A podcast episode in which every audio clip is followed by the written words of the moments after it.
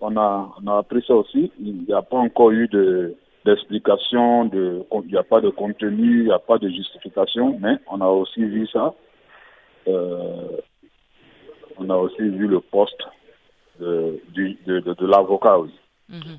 Bon, sans pour autant vouloir verser dans sa vie euh, privée, il est libre de divorcer s'il veut, s'il y a plus hmm. d'amour et tout ça, mais j'aimerais qu'on regarde un peu l'aspect politique.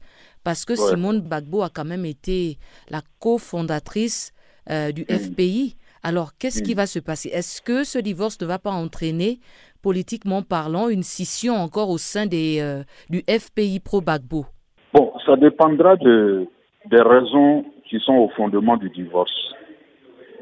Si ce sont des raisons idéologiques, parce que le Front populaire, comme on le dit, c'est un front, hein, c'est un ensemble d'idéologies, euh, un ensemble d'opinions qui se forment, qui se, qui, se sont, qui se sont fondues au sein du front.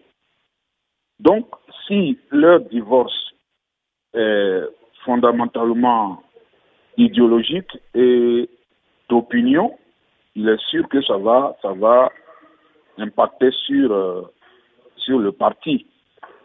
Mais si c'est un problème purement sentimental, à moins que le sentiment s'étende sur euh, le politique, je ne pense pas que ça devrait pouvoir, euh, ça devrait pouvoir avoir un impact sur, sur la politique.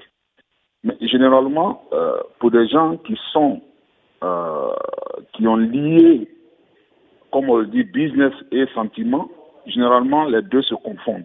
Donc on a bien peur que euh, le sentiment prenne un pas sur le politique et que ça devienne un problème et que le problème sentimental devienne un problème politique et par conséquent arrive à une certaine à un certain malaise au niveau au niveau de la politique, au niveau du parti. Mhm. Mais est-ce qu'on n'a pas déjà deux clans? Parce que je me souviens quand euh, euh, Simone Bagbo avait été relâchée et après un temps, elle voulait prendre la direction du parti. Abdou Draman, là, s'était opposé.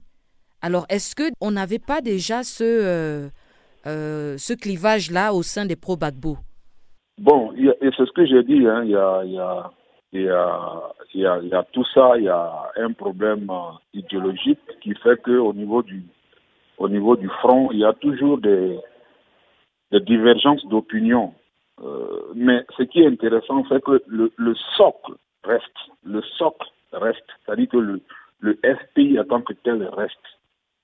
Même quand, par exemple, au niveau idéologique, on a des divergences, la, maison mère reste toujours, à part peut-être euh, AFI qui nous considérons a été carrément acheté, retourné, mais le fond, et quand vous le voyez fille, il parle toujours du FPI, FPI.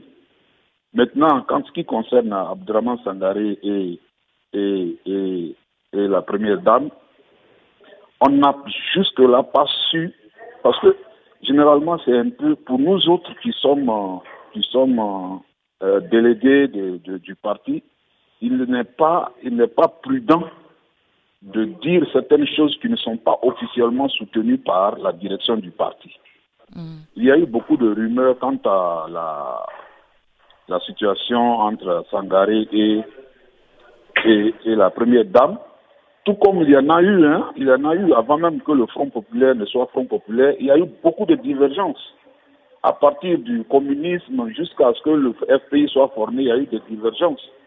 Mais quant à savoir ce qui se passe entre, ce qui s'est passé entre Sangaré et Simone, la direction du parti n'a jamais, n'a jamais fait un communiqué là-dessus. Mais entre les dirigeants, il y a toujours euh, cette manière-là de, tu vois, non, de se distancer d'un point de vue à l'autre.